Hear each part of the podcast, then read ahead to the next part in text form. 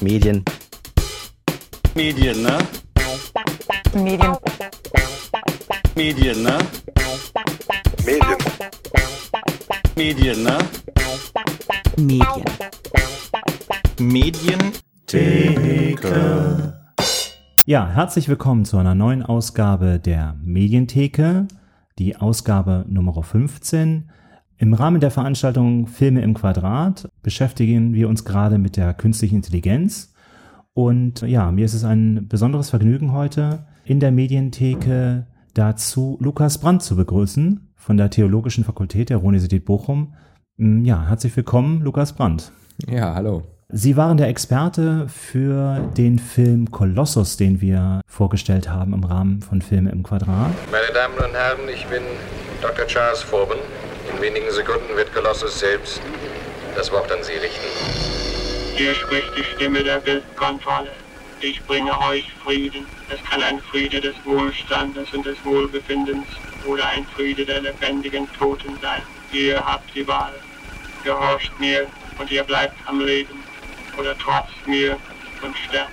Die unheimliche Geschichte des Tages, an dem sich der Mensch ein Überhirn konstruiert. Kolossus. Für Vorbin einrichten. Fernsehkamera und Mikrofonüberwachung zur ständigen Kontrolle. Damit sind Sie sein Gefangener. Todesangst und Spannung verbinden sich mit den technischen Superleistungen aus dem Jahr 2001. Eine Raumodyssee. Kolossus ist der erste selbstdenkende Computer der Welt.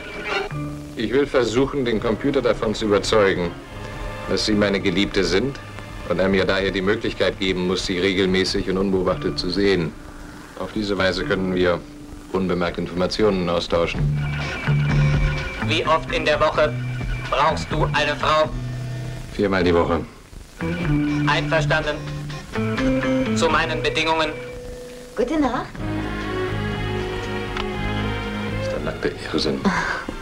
Dann könnt ihr mit seiner Überbelastung beginnen. Kolossus sieht alles, hört alles, weiß alles. Er befehligt alle Waffen und die gesamte Verteidigung. Von dem Tag an, als dieses gefühllose Ungeheuer die Herrschaft über die Menschheit an sich reißt, sind die Folgen katastrophal. Warnung. Es gibt ein anderes System. Der oberste Rat der UdSSR hat bekannt gegeben, dass morgen 23 Uhr Moskauer Zeit ein Computersystem genau wie unseres seine Tätigkeit aufnimmt. Es heißt Guardian. Sie haben Kolossus gebaut, als Supercomputer mit eigenem Gehirn. Nur Sie können ihn bekämpfen, um die Welt zu retten. Übermitteln Sie ihm, was ich sage. Achtung, die Verbindung mit Guardian wird nicht wiederhergestellt. Rakete abgefeuert. Ziel USSR. Eine ferngesteuerte Rakete ist unterwegs. Zielgebiet die Ölfelder von Sian-Sibirsk in Sibirien. Guardian hat zurückgeschlagen. Zurückgeschlagen? Ja, Herr Präsident, eine Rakete wurde abgefeuert. Ziel Luftwaffenbasis Henderson in Henderson, Texas. Vielleicht ist es zu spät, Sir. Oh mein Gott. Schnell da weg, retten Sie mich!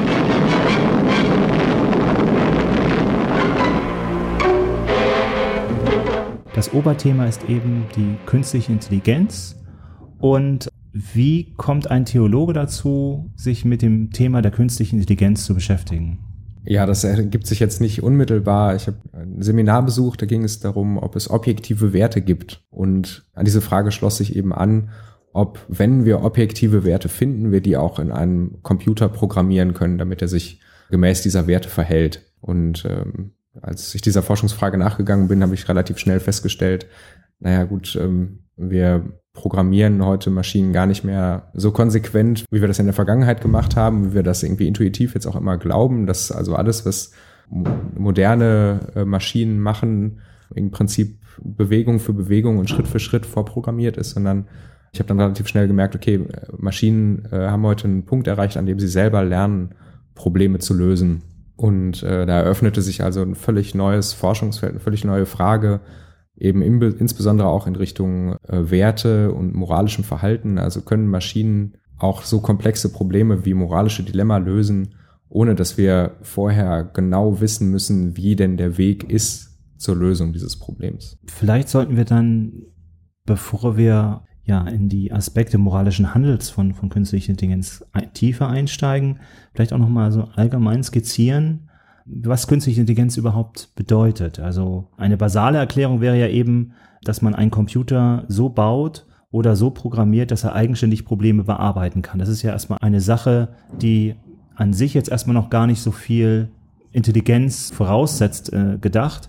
Aber das Interessante ist ja, dass sich jetzt eben die äh, künstliche Intelligenz, deren Anfänge ja, ich würde sagen mal schon in den 40er Jahren so lagen, zurzeit halt einen gigantischen Sprung gemacht hat. Und könnten Sie vielleicht skizzieren, wie da so ein bisschen die Geschichte war und warum jetzt die künstliche Intelligenz so in aller Munde ist?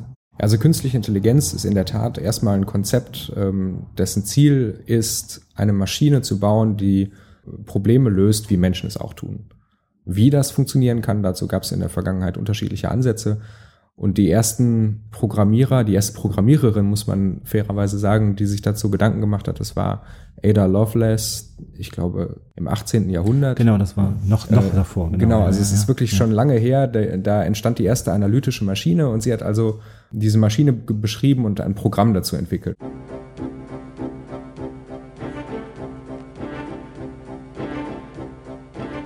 Es war die Zeit, in der die Dampfmaschine bereits überall zur Arbeitserleichterung beitrug. Warum also nicht auch auf dem Gebiet der Rechnerei, das immer wieder so viel Verdruss bereitete? Hier war der Mensch einfach nicht zuverlässig genug. Kurzum, es gab genug Anlässe, das Rechnen durch Mechanisierung zu präzisieren. Und so erregte Babbage im Jahre 1822 mit diesem Modell einer Rechenmaschine allgemeine Bewunderung. Mit ihr konnte er Quadratzahlen ermitteln. 3 zum Quadrat ist 9. Einmal weitergedreht ergibt 4 zum Quadrat gleich 16. Und ein fünftes Mal drehen lässt die 25 erscheinen. Unten die 5, oben die 2. Endlich war eine Methode gefunden, geisttötende, endlose Rechenprozeduren von Fehlern zu befreien. Außerdem dachte er bereits an ein weit fortschrittlicheres Modell. Diese sogenannte analytische Maschine sollte variabel einsetzbar sein, für unterschiedlichste Aufgabenstellungen. Babbage erkannte, dass dazu eine flexible Programmsteuerung nötig war. Die Trennung von, wie wir es heute bezeichnen, Hardware und Software, hier Maschine, dort Programm, war revolutionär. Aber nur wenige Zeitgenossen von Babbage erfassten die Bedeutung dieses Schrittes. Zu ihnen zählte auch eine Zeitgenossin, wohl die romantischste Figur in der Geschichte des Computers. Ada, Countess of Loveless, Tochter von Lord Byron. Bei einem Besuch im Hause Babbage hatte sie seine erste Rechenmaschine gesehen und war fasziniert. Ada Lovelace sollte sich als die bedeutendste Vermittlerin von Babbages genialen Ideen gegenüber der Nachwelt erweisen. Als die erste Programmiererin wurde sie sogar bezeichnet. In vielen Briefen hatte sie sich kenntnisreich mit der analytischen Maschine und ihrer Programmierbarkeit auseinandergesetzt. Und sich dann auch gefragt, ähm, ist es möglich, dass diese Maschine irgendwann denkt, so wie Menschen denken? Und ähm, diese Frage hat also die Programmierer dann auch im 20. Jahrhundert ähm, insbesondere ähm, äh, umgetrieben. Also das bekannteste Beispiel ist wahrscheinlich äh, Alan Turing, mhm. ähm, also der Vater der Computerwissenschaften, ähm, der dann auch den heute mehr oder weniger maßgeblichen Test entwickelt hat, den sogenannten Turing-Test. 1950 hatte der britische Computerpionier Alan Turing einen Test vorgeschlagen, den eine Maschine bestehen sollte, bevor man sie wirklich als intelligent bezeichnen könnte. Und so läuft der Turing-Test ab. Sie sitzen in einem Raum und kommunizieren über einen Bildschirm mit einer Einheit, die sich in einem anderen Raum befindet. Das kann eine Person sein, aber auch ein Computerprogramm. Durch Fragen und Antworten müssen Sie entscheiden, ob Sie mit einem Menschen oder mit einer Maschine sprechen. Um den Test zu bestehen, muss diese Einheit weder Augen noch Gliedmaßen, ja überhaupt keinen Körper haben. Sie muss nur die Sprache intelligent benutzen können. Und da sind wir dann wieder bei diesem Konzept. Also künstliche Intelligenz bedeutet, eine Maschine verhält sich ähm, so, wie ein Mensch sich verhalten würde. Man hat dann eben in den äh, 40er Jahren bis, bis in die späten 90er im Prinzip versucht, das zu realisieren, indem man eben alles Verhalten von Menschen in äh, sehr konkrete Programme übersetzt. Also mhm. man, äh, egal um welches Problem es geht, man hat die, Exper die menschlichen Experten gefragt, sag mal, wie machst du das eigentlich? Und dann hat er das Schritt für Schritt erklärt und dann hat man das versucht, Schritt für Schritt in einen Algorithmus zu übersetzen. Also Turing hat das schon so vorgeschlagen und ähm, die These von der sogenannten starken KI war dann, ja, man kann also einen Computer angemessen so programmieren, oder man kann einen Computer so programmieren, dass er äh, am Ende im Prinzip funktioniert wie der menschliche Verstand.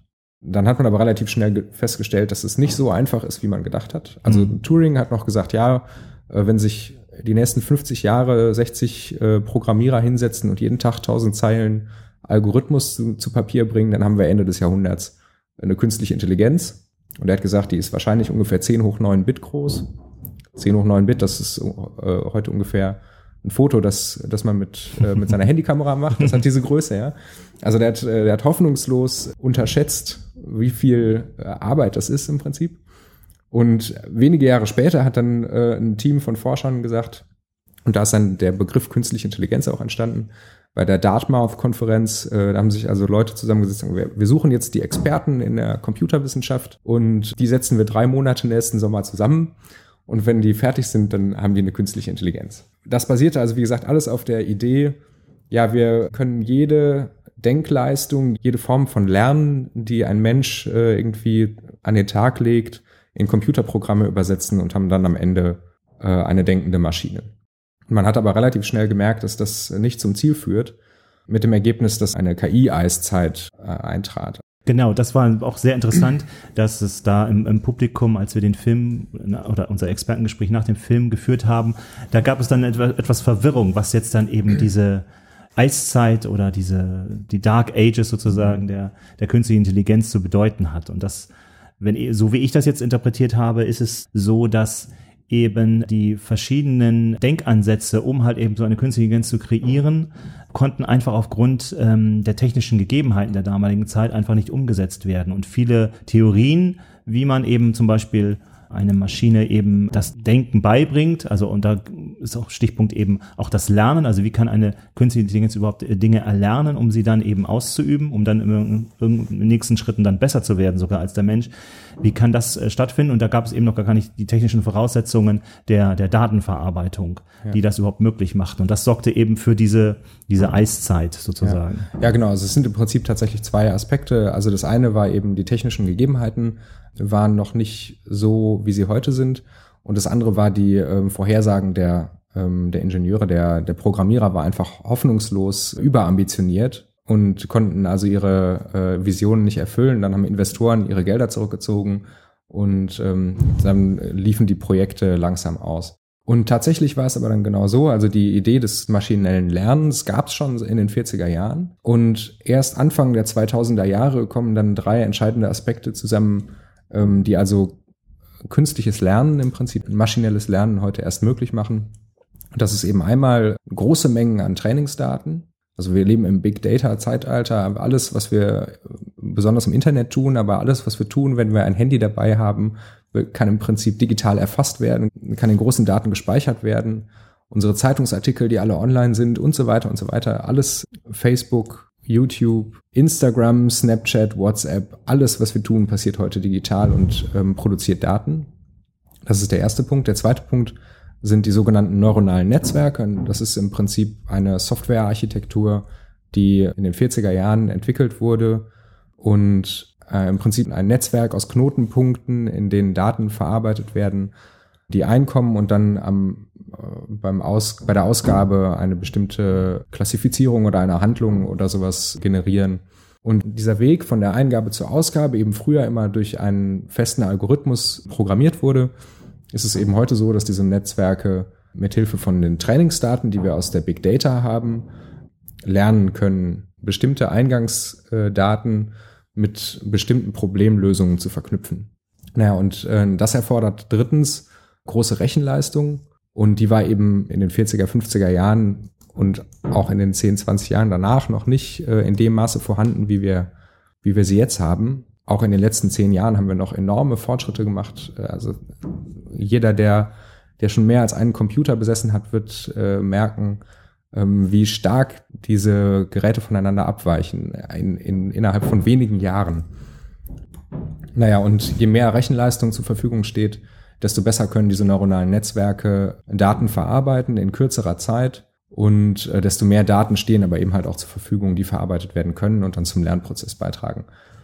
Das Interessante ist halt jetzt, dass diese Netzwerke ähm, in der Regel lernen, sehr konkrete Probleme zu verarbeiten. Äh, also zum Beispiel eine Stange zu balancieren oder ein Muster zu erkennen auf Bildern, Objekte wieder zu erkennen oder so. Und das sind eben Dinge, die, die sich schlecht programmieren lassen, die sich aber mit vielen Daten, also wenn man diesem Netzwerk meinetwegen äh, 10 Millionen Bilder von Katzen zeigt, dann ist das Netzwerk nachher in der Lage, eine Katze wieder zu erkennen, ohne dass man sagen muss, eine Katze hat übrigens zwei Ohren und manchmal ist sie, hat sie Streifen, manchmal ist sie aber eben schwarz und in der Regel hat sie auch vier Beine, aber wenn man sie von der Seite sieht, dann sieht man nur zwei oder so. Also das wird beliebig kompliziert. Und das Spannende ist aber, dass ein Netzwerk, also ein künstliches neuronales Netzwerk mit Hilfe großer Trainingsdaten, das trotzdem lernt zu erkennen. Naja, und das ist aber dann eben äh, noch lange nicht so weit, dass es eben denkt und äh, allgemein in allen möglichen Situationen das eine Netzwerk irgendwie Probleme lösen kann, so wie Menschen das können. Und deswegen sprechen wir von schwacher KI, also das, was im Prinzip wir im Moment als smarte Technologie bezeichnen. Also die neuesten Handy-Generationen, die arbeiten alle irgendwie mit künstlicher Intelligenz. Das beste Beispiel ist, glaube ich, äh, die Face Recognition bei, beim iPhone, also dass man mhm. das mit seinem mit der Gesichtserkennung im Prinzip öffnen und entsperren kann. So, das ist äh, schwache, smarte künstliche Intelligenz, also die Lösung ganz konkreter Probleme und nicht das Verhalten wie ein Mensch in allen möglichen Situationen. Da zeigt halt eben diese schwache KI äh, ihre Vorteile. Im Grunde handelt es sich da eben auch noch eigentlich um so Expertensysteme. Das heißt, für einen bestimmten Gegenstand, eine, eine bestimmte Problematik gibt es eine sehr, sehr gute Lösung die dann zum Teil eben dann auch die Fähigkeiten eines Menschen übersteigt. Es gibt eben Beispiel Bilderkennung, dass eben künstliche Intelligenz ähm, Krebszellen besser erkennt in, in Schichtbildern von von äh, ja, Tumorzellen, also äh, und der die Tumorzellen genau erkennen kann. Und ähm, für einen Menschen ist dann diese repetitive Arbeit an so einen Arzt, einen Facharzt, hat dann einfach nur eine gewisse Aufmerksamkeitsspanne und kann dann aus diesen Tausenden von Bildern irgendwann einfach auch nicht mehr äh, erkennen. Äh, vielleicht hat er jetzt äh, oder kann er eben auch Fehler machen, wird müde und so. Und diese Maschine geht da einfach durch und klassifiziert das eben nach der eben gelernten Expertenwissen, wie er es eben hat. Und er kann dann die Tumorzellen erkennen. Ja. Da hat dann eben so eine schwache KI sehr Vorteile. Und das ist vielleicht auch gerade das, was gerade so diesen Wust an Informationen äh, liefert, äh, wo man jetzt denkt, oh weh, wir sind also kurz davor, dass eben die, die Singularität naht. Also sprich, wir gehen über von der schwachen zur, zur starken KI. Es gibt natürlich auch eben Beispiele, und da wird es eben komplizierter. Vielleicht Stichwort ist ja eben auch äh, selbstfahrende Autos. Da ist die Sache ja schon komplizierter zum Beispiel. Und mhm. da merkt man ja auch, dass die jetzt so langsam auch an ihre Grenzen gerät, diese Expertensysteme. Ja, das mit den selbstfahrenden Autos ist natürlich ein sehr ähm, weites und kompliziertes Feld.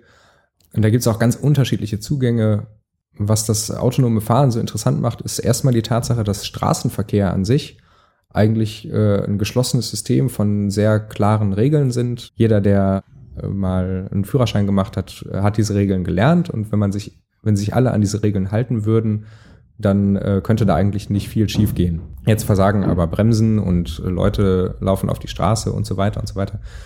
Und wir kommen an Momente, an denen wir uns auch im Straßenverkehr eben durch Augenkontakt oder Gesten verständigen, die von dem Regelsystem Straßenverkehr nicht vorgesehen sind. Also stellen Sie vor, Sie kommen gleichzeitig an eine, an eine Kreuzung mit jemand anderem und es gibt keine Ampel und es ist auch nicht keine rechts vor links Situation.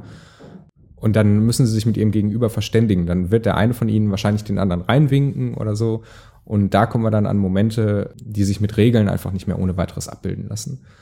Und hier machen Fahrzeuge aber jedes Jahr Fortschritte die Optimisten sagen, ja, wir könnten morgen äh, autonomes Fahren ermöglichen und ich halte das auch nicht für ganz unrealistisch.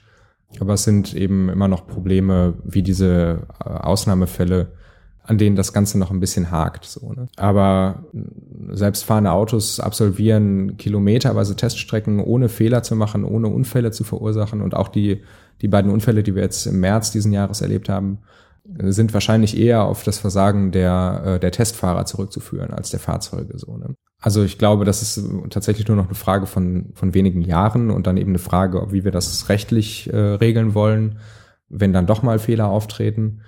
Aber ich glaube, das ist ein, ein lösbares Problem äh, langfristig oder mittelfristig sogar. Aber wie gesagt, hier gibt es ganz unterschiedliche Zugänge.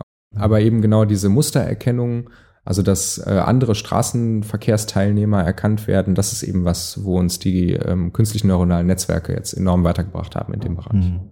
Jetzt haben wir quasi das, das Feld der künstlichen Intelligenz schon intensiv beackert. Jetzt machen wir mal den Schwenk und gehen jetzt mal in die Science Fiction, in den Film Kolossus auch nochmal hinein. Da wird eine künstliche Intelligenz kreiert und die diente dazu, dass sie das äh, Atomwaffenprogramm der äh, Amerikaner überwachen soll, selbstständig, ohne Eingriff und es soll quasi also der menschliche Fehler ausradiert werden und diese Maschine soll quasi fehlerlos das Gleichgewicht des Schreckens äh, für die USA aufrechterhalten. Es kommt, wie es im Film kommen muss. Natürlich hat die Gegenseite zu diesem Zeitpunkt äh, Russland eben auch äh, die Sowjetunion eine künstliche Intelligenz entwickelt. Äh, beide künstliche Intelligenzen fordern, ähm, miteinander, miteinander in Verbindung zu treten. Sie tauschen sich aus und ja, verschmelzen quasi zu einer Art Superintelligenz, die dann aber die vorgegebenen Algorithmen und Prämissen überdenkt und äh, zu dem Schluss kommt, dass die Menschheit gar nicht in der Lage sein sollte, mit diesen Atomwaffen zu spielen und an sich mit ihrem irrationalen Verhalten im Grunde quasi sich selbst nicht organisieren können. Ergo müsste eben diese Superintelligenz von nun an die Weltherrschaft äh, an sich reißen und die Menschen quasi äh, ja wie Kinder leiten und führen. Das ist so ein bisschen grob gesagt die Handlung des Films und ein interessanter Ansatz der 70er Jahre. Es ist äh, ein sehr langsamer Film, also er lässt sich Zeit. Äh, heute hätten wir da gar nicht mehr die Geduld. Wir hatten in der letzten Episode vom Film im Quadrat hatten wir iRobot aus dem 2000er Jahren, da äh, sehr actionreich und da geht es auch um, auch um Robotik, aber eben auch um künstliche Intelligenz. Und interessant ist an diesem Film, dass da eben auch schon Dinge vorkommen, die ja eben jetzt drohen. Da hatten wir eingangs schon darüber gesprochen. Wir haben jetzt eine starke KI, wir haben eine Superintelligenz und es wird quasi so der Punkt dieser Singularität propagiert. Das heißt also der Punkt in der ja, technischen Entwicklung, wo eben dann eine denkende Maschine klüger als es ein menschlicher Verstand und Geist in der Lage ist. Äh, wie haben Sie den Film gesehen im Rahmen Ihrer Forschung? Mit welchem Blick haben Sie sich äh, Kolossus angesehen? Also erstmal von der technischen Seite her äh, sind mir so ein paar Sachen aufgefallen.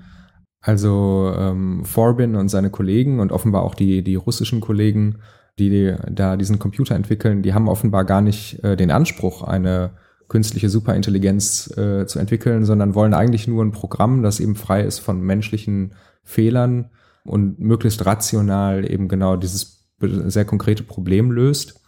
Und bei der Inbetriebnahme stellt sich dann eben auf einmal heraus, dass dieser Computer im Prinzip nebenbei Superintelligenz entwickelt hat, so, ne? Und äh, dadurch außer Kontrolle gerät. Also die ersten, ich glaube, das war bestimmt eine halbe Stunde oder so, wo der dieser Computerwissenschaftler dem Präsidenten erstmal erklären muss, was denn jetzt passiert ist und warum die Maschine jetzt eben nicht mehr den eigenen Regeln und der Kontrolle der Menschen unterliegt. Und äh, da fand ich sehr spannend, dass, in, dass die tatsächlich, also auch viele der, der Vorbin, der, dieser Computerwissenschaftler benutzt, also viele Fachwörter, die also auch heute in der Entwicklung von künstlicher Intelligenz relevant werden, Kybernetik und neuronale Netzwerke und sowas, die damals gar nicht so en vogue waren. Also mhm. eben einfach, weil die technischen Voraussetzungen fehlten. Aber die Autoren des Films hatten das offenbar auf dem Schirm und haben das irgendwie auch in die Story mit eingebaut, ganz unterschwellig. Aber ich kann mir vorstellen, dass darin eben auch die Ursache liegt, warum der Film damals nicht so gut äh, anlief, weil das eben technisch äh, alles so überambitioniert äh, gewirkt haben muss, dass, äh, dass die Leute sich das einfach nicht vorstellen konnten. Ja, das war, das war so die eine Perspektive. Und die andere Perspektive ist dann tatsächlich genau, ja, was, was macht denn die Maschine jetzt so? Ne? Und dieses Motiv von der Maschine, die die Weltherrschaft übernimmt, äh, das kennen wir tatsächlich aus iRobot, aber eben auch aus vielen anderen Filmen immer wieder. Jetzt gerade ist Westworld äh, mhm. so eine Serie, bei der dieses Motiv also langsam durchschimmert. Ich glaube, die Liste lässt sich noch ein bisschen verlängern. Ja, und das ist, äh, das ist tatsächlich so eine Frage. Kann uns das passieren? Die meisten äh, Experten, die ich gefragt habe und eben auch angesichts der aktuellen Entwicklungen, ist das im Moment nicht sehr wahrscheinlich. Also, dass irgendwie morgen auf einmal eine, ein Computer, eine künstliche Intelligenz auf den Plan tritt, die alle Ressorts menschlichen Handelns an sich reißt und äh, die Weltherrschaft übernimmt oder so. Aber auf, tatsächlich ist es so, dass Algorithmen und ähm, neuronale Netzwerke und überhaupt die Digitalisierung alle unsere Lebensbereiche durchdrungen hat und äh, uns Entscheidungen entweder vereinfacht oder so eventuell sogar abnimmt, von denen wir eigentlich eher wollen sollten, dass sie in unserer Hand bleiben. Also wir hatten gerade schon das Beispiel mit, den, äh, mit der Krebsdiagnose, das ist jetzt nicht weiter tragisch, sondern es, äh, immer wenn Sie Verdacht auf Krebs haben, sollten Sie die Meinung eines Computers äh, heranziehen, weil der wird wahrscheinlich das besser erkennen als Ihr menschlicher Arzt. Aber wenn es eben dann am Ende darum geht, abzuschätzen, ob Ihre Überlebenschancen so gut sind, dass Ihre Behandlung fortgesetzt werden sollte oder nicht, sollten Sie auf die Meinung Ihres Arztes vertrauen, mhm. auch wenn äh, die Maschine durchaus in der Lage ist, besser abzuschätzen, wie denn Ihre Überlebenschancen sind. Und es gibt Programme, die können das, aber bisher ist es eben immer noch so, dass ein menschlicher Arzt am Ende die Entscheidung tatsächlich fällen muss. Was aber nicht heißt, dass es durchaus auch Leute gibt, die sagen, ja, warum überlassen wir die Entscheidung nicht dem Expertensystem, dem Computer?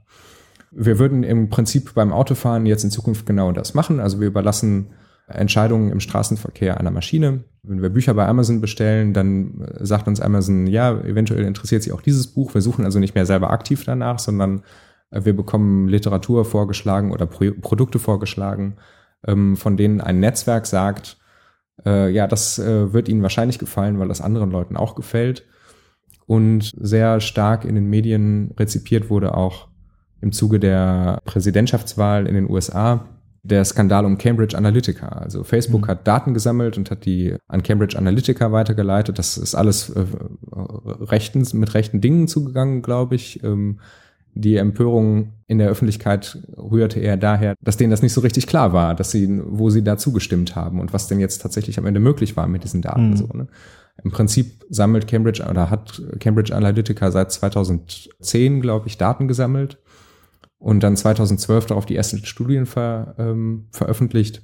Und die Analyse der Daten von Facebook ermöglicht es eben, unser Verhalten vorherzusagen und äh, zu sagen, ja, wir sind wahrscheinlich eher Republikaner oder eher Demokraten oder in, in Deutschland wären wir halt eben eher Sozialdemokraten oder ähm, Christdemokraten oder in solche Richtungen halt.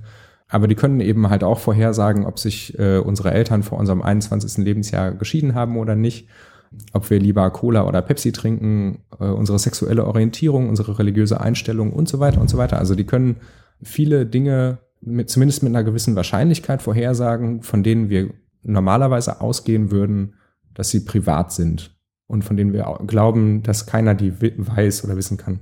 Was man dabei nicht verwechseln darf, das ist immer nur Korrelation. Also da werden eben Daten ausgewertet und Wahrscheinlichkeiten äh, analysiert. Die Maschine weiß das nicht hundertprozentig, sondern es geht immer nur um 85 bis 95, manchmal 98 Prozent Wahrscheinlichkeit so, ne? Aber ähm, das ist eben genau dieses Problem, dass wir äh, oft zu optimistisch sind, was die Möglichkeiten dieser Maschinen tatsächlich mhm. angeht. Also was wir, wir sind wahnsinnig schlechte intuitive äh, Statistiker und wenn uns jemand sagt, ja, die Maschine kann das mit 98-prozentiger Sicherheit, dann sagen wir, wow, 98 Prozent ist doch super. Wenn dann aber äh, eine Maschine mit zwei Prozent unsere sexuelle Orientierung oder unsere Hautfarbe falsch bestimmt und uns deswegen aus einem Bewerbungsverfahren äh, ausschließt zum Beispiel, dann werden wir uns nachher fragen, warum ist das denn so? Ich war doch eigentlich der beste Kandidat dafür. Äh, und jeder Mensch hätte das doch erkennen müssen. So, ne? Mhm. Oder ein Mensch hätte sich eben einfach nicht auf diese Wahrscheinlichkeit verlassen, äh, weil er sie selber nie so analysiert hätte, wie ein Netzwerk das kann. Das sind Probleme, in die wir langsam aber sicher abzudriften scheinen, die im Prinzip auch bei Colossus so angelegt sind. Also die, wir entwickeln dieses, diesen Computer mit einem ganz bestimmten Problem vor Augen und stellen dann fest, dass da Vorurteile und ähm, systematische Fehler in diesem System drin sind, die wir nicht äh, bedacht haben und die jetzt dazu führen, dass dieses System, dass äh, dieser Computer Entscheidungen fällt oder Wege beschreitet, die wir nicht beabsichtigt haben.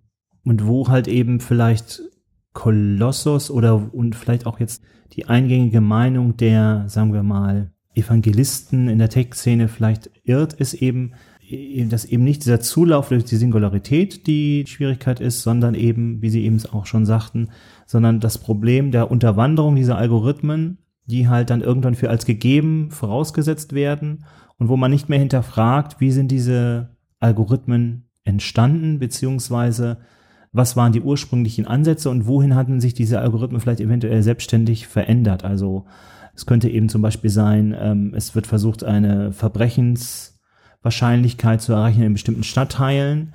Die Datensätze, auf denen aber diese künstliche Intelligenz diese Voraussetzungen berechnet, basieren aber eben auf Daten von Polizisten, die, weil sie eventuell einige Vorurteile gegenüber Migranten haben oder so immer nur stark in Vierteln tätig waren, wo Migranten tätig waren, in anderen dann nicht, in Villengegenden dann weniger.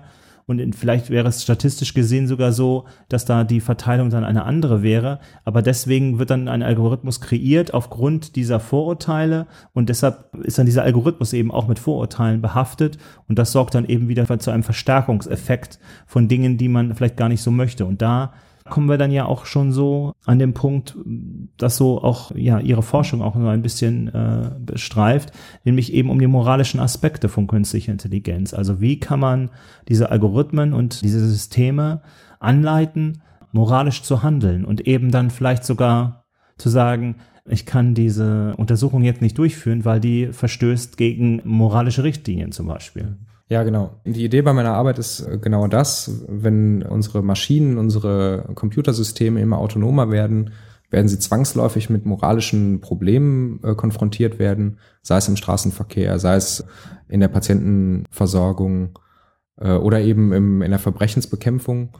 Dann stellt sich die Frage, wie gehen die mit diesen Dilemmen um?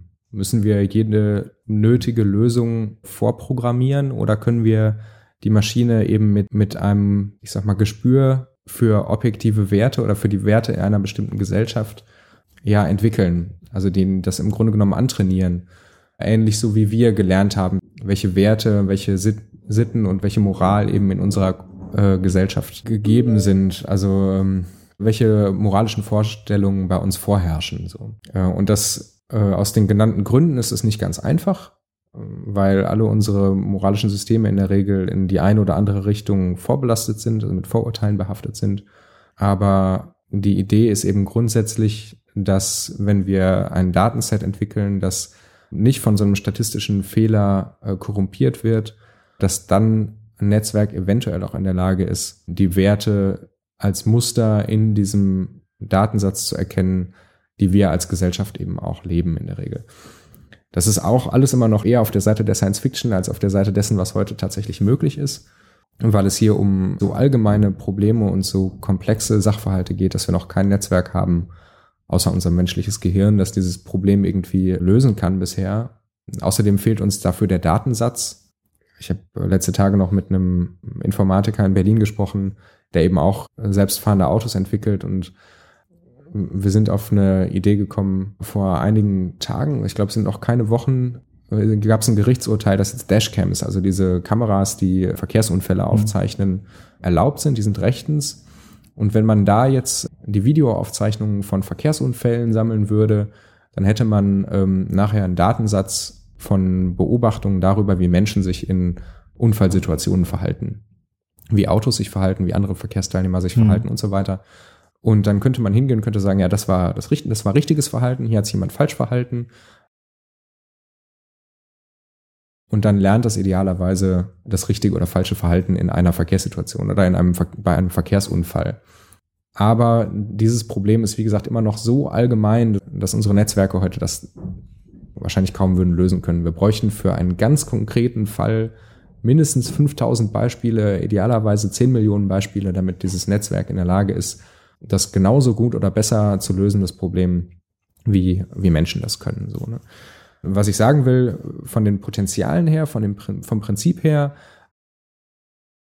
Aspekt des maschinellen Lernens schon viel angelegt ist, was nötig ist, um eben auch Werte zu lernen, um moralisches Verhalten zu lernen. Aber technisch ist es eben alles noch so in den Kinderschuhen, dass wir da noch weit von entfernt sind. Aber es löst eben Probleme, die wir ähm, bisher mit regelbasierten Systemen hatten. Also in der klassischen Programmierung hätten wir eben für jedes moralische Problem, ähm, für jedes ethische Dilemma, in dem sich eine Maschine wiederfinden könnte, eine Regel angeben müssen. Und dann ist es eben konsequenterweise so, dass ein Problem, das wir nicht vorhergesehen haben, dafür gibt es eben auch keine Regel. Und dann hätte die Maschine in diesem, in dieser Situation nichts tun können. Und die Hoffnung ist so ein bisschen, dass wenn man der Maschine jetzt etwas abstraktere Werte beibringt, dass sie dann in der Lage ist, diese Werte auch auf Situationen zu übertragen, die wir nicht vorher gesehen haben. So, ne? ähm, das heißt nicht notwendigerweise, dass sie dann am Ende eine Lösung erzeugt, von der wir alle sagen werden, wow, super, genau so muss man es machen. Weil in der Regel ist das Problem, dass wir konkurrierende ethische Theorien haben, die in konkreten Problemen zu unterschiedlichen Lösungen kommen. Also da ist Kant auf der einen Seite, der eben zum Beispiel sagt, ja, man, man darf unter keinen Umständen töten äh, oder man darf, darf unter keinen Umständen lügen. Und ein Utilitarist würde sagen, naja gut, wenn es äh, das größte Glück der größten Zahl befördert, dann ist es eben schon durchaus in Ordnung, das Leben von einem Menschen einzukassieren oder äh, jemanden zu belügen, wenn es einer, äh, einer größeren Sache dient. Und das ist im, im Prinzip auch wieder äh, die Logik, die Colossus und Wiki bei iRobot zugrunde liegt. Also die die Menschheit als Ganze muss gerettet werden und deswegen müssen wir eben einzelne Subjekte eliminieren, die, die dieses Wohl der Gesamtgesellschaft äh, gefährden. Das ist ein bisschen die utilitaristische Logik, mhm. aber wir würden meistens hingehen und würde sagen, das verbietet sich für uns. Also das erzeugt Handlungen zu Lasten von Minderheiten, ähm, die wir für unfair, ungerecht und absolut unmoralisch halten würden. So einfach ist es also nicht. Und der Ethikrat, der die Bundesregierung zum autonomen Fahren beraten hat, hat also im Grunde genommen auch genau das gesagt. Er hat gesagt, also wir dürfen nicht äh, in äh, Unfall- und Verkehrssituationen die Lösung darauf aufbauen, dass Menschenleben gegeneinander aufgerechnet werden. Die haben leider keine, äh, keine Alternative angeboten, aber ähm, grundsätzlich glaube ich, dass sie mit dieser Einschränkung den Wert der Menschenwürde äh, hochhalten, verwirklichen und verwirklicht sehen wollen ähm, auch wenn sie eben noch nicht genau wissen, dass es eben, das liegt in der Natur der mhm. Sache, wie das denn realisiert werden soll. Und die Hoffnung ist eben, dass ein Netzwerk mit einer Lösung um die Ecke kommen könnte, von der wir sagen, ja, super, ähm, das basiert irgendwie auf, auf unserem Wertesystem. Das verwirklicht das, was wir an Werten ähm, verwirklicht sehen wollen. Mhm. Abschließend habe ich noch mal so zwei Beispiele rausgesucht und würde da vielleicht einfach noch mal gerne Ihre Meinung hören was die Fortschritte eben jetzt in, in, in der Forschung der künstlichen Intelligenz angeht. Also zunächst einmal habe ich jetzt einen Fall herausgesucht, eben dass jetzt äh, die künstliche Intelligenz Watson, die in die Presse kam, weil sie vor einigen Jahren äh, erfolgreich eben äh, Jeopardy, äh, eine Spielshow, wo es, äh, wo man immer die richtigen Fragen stellen muss zu bestimmten Sachgebieten, gewonnen hat. Und äh, als Gegner standen eben zwei der erfolgreichsten menschlichen Jeopardy-Spieler. Und dieses System von IBM, Watson, wurde jetzt weiterentwickelt und jetzt ist es schon so weit, dass es äh, debattieren kann. Das heißt also, es würden Sachverhalte, also und das sind ja nun auch schon durchaus fortgeschrittene Dinge, die ja schon etwas über das hinausgehen, was man jetzt äh, einer künstlichen Intelligenz zu, zutraut. Also es, äh, Watson musste quasi also zu einer bestimmten Fragestellung Thesen aufstellen und die dann verteidigen. Und ähm, ich glaube, im konkreten Fall ging es darum, ob äh, Weltraumflug äh, sinnvoll ist oder nicht. Und hat wohl sehr vernünftige Gegenargumente gefunden und äh, basierend darauf eben, weil eben das System eben auch auf dieses Weltwissen zur Verfügung stand und ähm, ja ein Training hatte im Debattieren. Und es ging jetzt nicht um die Frage, ob es jetzt äh, Menschen ähnlich klang, dass sie, wie sie debattiert hat, sondern einfach nur die Tatsache, dass es überhaupt die Fähigkeit hat und dass überhaupt eben ein Computer dazu fähig ist, Argumente in einem Rahmen einer Debatte sozusagen ähm, ja so zu vertreten, dass man sie diskutieren kann. Das ist ja durchaus schon etwas äh, Bezug nehmend auf die Gesellschaft und äh, Stichworte in der Politik oder so, die ja durchaus zum Nachdenken anregen. Also wenn es um künstliche Intelligenz geht, dann ist Sprache immer ein, ein spannendes Feld und ein interessanter Marker. Also äh, Turings Test, den wir am Anfang angeschnitten mhm. haben, da geht es ja genau darum, Konversation mit einer Maschine und wir haben in den vergangenen 15 Jahren immer mehr Systeme kennengelernt, mit denen wir sprechen können. Also Siri und Cortana, Amazons äh, Alexa. Äh, das sind immer mehr Systeme, mit denen wir sprechen. Und da ist aber wichtig, eine ganz bestimmte Unterscheidung einzuführen. Und zwar äh, hat, äh, ich glaube, es war auch 1970 der Philosoph Searle gesagt, ja, und selbst wenn die Maschine in der Lage ist, sich so zu verhalten wie ein mhm. Mensch, also eine bestimmte Performance an den Tag zu legen, die dem Verhalten von Menschen ähnelt, dann heißt es noch nicht, dass sie auf der Kompetenzebene genauso beschaffen sind wie wir auch. Diese Unterscheidung zwischen Performance und Kompetenz kommt auch aus der Sprachwissenschaft. Also ein kompetenter Sprecher einer bestimmten Sprache benutzt Wörter und in Zusammenhängen und bildet Sätze, weil er die Sprache gelernt hat und verstanden hat äh, und eben die Bedeutung der Wörter in bestimmten Kontexten kennt. Und ähm, wenn ich Ihnen jetzt aber einen Sa Satz vorsage in einer Sprache, die, die Ihnen völlig unbekannt ist, also Chinesisch meinetwegen, äh, und Sie sagen den Satz fehlerfrei nach, dann performen Sie eben einfach nur einen chinesischen Satz, ohne ein kompetenter Sprecher der chinesischen mhm. Sprache zu sein. Und diese Unterscheidung ist, glaube ich, auch wahr für alle künstlich intelligenten technischen Systeme, die wir im Moment so erleben. Und insbesondere eben auch für, ähm, für diese neue Variante von Watson. Die untersucht einfach eine große Menge an Zeitungsartikeln und ähm, Wissensdaten nach äh, Hinweisen, nach Evidenzen, nach Argumenten äh, zu dem Gebiet, über das debattiert werden soll und ist dann in der Lage, Argumente für das eigene Thema und Argumente gegen das eigene Thema zu erkennen und wiederzugeben. Und die Grenzen verschwimmen da langsam, zumindest in der Wahrnehmung. Also wir können tatsächlich nicht mehr unterscheiden, versteht dieses System jetzt, was es da tut oder versteht es das nicht. Aber ich glaube, wir müssen eben immer davon ausgehen, dass es das nicht versteht, was es da tut. Ja? Also äh, wir kennen Schachcomputer zum Beispiel. Auch die sind in der Vergangenheit immer wieder in den Medien gewesen die spielen zwar erfolgreich Schach und besser als, äh, als alle Schachspieler, die die Menschen hier hervorgebracht haben. Äh, aber dieses Spiel, also dieser Computer weiß nicht, dass er den Gegner gerade in die Irre geführt hat oder dass es äh, ein Spiel spielt, das Schach heißt oder das, was überhaupt Spielen bedeutet. So, ne? Und das performt eben einfach nur ein Verhalten, das dem von Menschen ebenbürtig oder überlegen ist. Ihm fehlt aber die Kompetenz. Das ist äh, auch für unsere moralischen Probleme ein ernstzunehmendes Problem. Aber das Witzige ist, äh, Marvin Minsky hat mal gesagt, wenn eine Maschine es kann, dann ist es keine Intelligenz mehr oder dann braucht es keine Intelligenz mehr dafür, diese Sachen zu können. Und wenn es um Sprache geht, würden wir da widersprechen. Also wir, also Sprache ist irgendwie, was uns Menschen vom Tier unterscheidet und äh, Sprache ist irgendwie was, was all unserer Kultur auch zugrunde liegt. Und da jetzt zu behaupten, ja, das bedarf keiner Intelligenz mehr, das ist eine sehr, eine sehr starke These. Und wir müssen uns langfristig fragen, ja, was macht denn dann das jetzt noch aus, künstlich intelligent oder menschlich intelligent zu sein? Wenn diese Maschinen in der Lage sind, auf eine Weise zu debattieren, zu sprechen, mit uns auch in den Dialog zu treten, die wir eigentlich für unmöglich gehalten mhm. haben.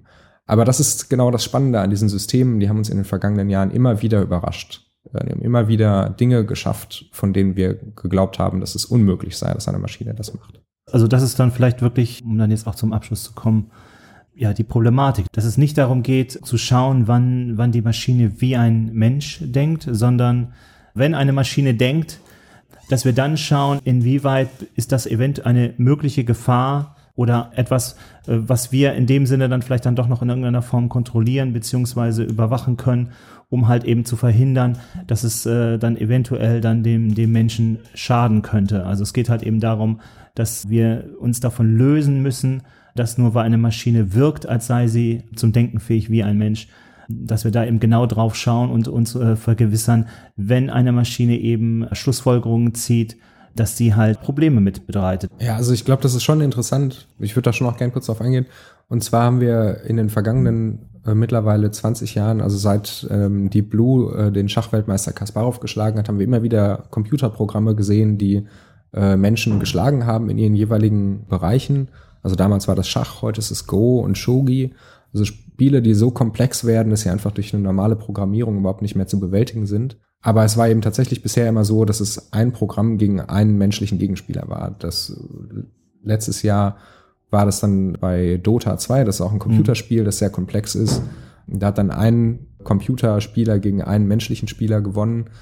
Und das Spannende hier bei diesem, bei diesem neuen Erfolg, bei ja. diesem neuen Beispiel, wie Sie gerade schon gesagt haben, ist eben, dass da zwei künstliche Intelligenzen zusammen gegen zwei Menschen gespielt haben oder eben in der Kooperation. Und das ist also nicht ein Algorithmus, der beide Spieler gesteuert hat, sondern das ist für jeden Spieler in dem Spiel ein Algorithmus und diese beiden Algorithmen arbeiten zusammen. Äh, das ist auf jeden Fall wieder ein weiterer Schritt auch zu Problemen äh, außerhalb der Spielewelt, also in, unseren, mhm. in unserer natürlichen Umgebung irgendwie Kooper die Kooperation ermöglicht, die aber auch wieder zeigt, ja, die die künstliche Intelligenz kooperiert eben besser mit anderen künstlichen Intelligenzen, Aber die Kooperation mit einem Menschen ist auch im Blick auf das Ziel erfolgreicher als die Kooperation von Menschen untereinander. Und das ist äh, wahnsinnig spannend, dass, dass Hm. sowas einfach geht. Ja, dann bedanke ich mich recht herzlich bei Lukas Brandt von der Katholisch-Theologischen Fakultät für das Gespräch. Vielen Dank. Ähm, die Medientheke geht weiter jetzt. Als nächstes besprechen wir dann iRobot. Und äh, ja, ich bedanke mich fürs Zuhören und sage bis zum nächsten Mal. Vielen Dank. Wiedersehen. Tschüss.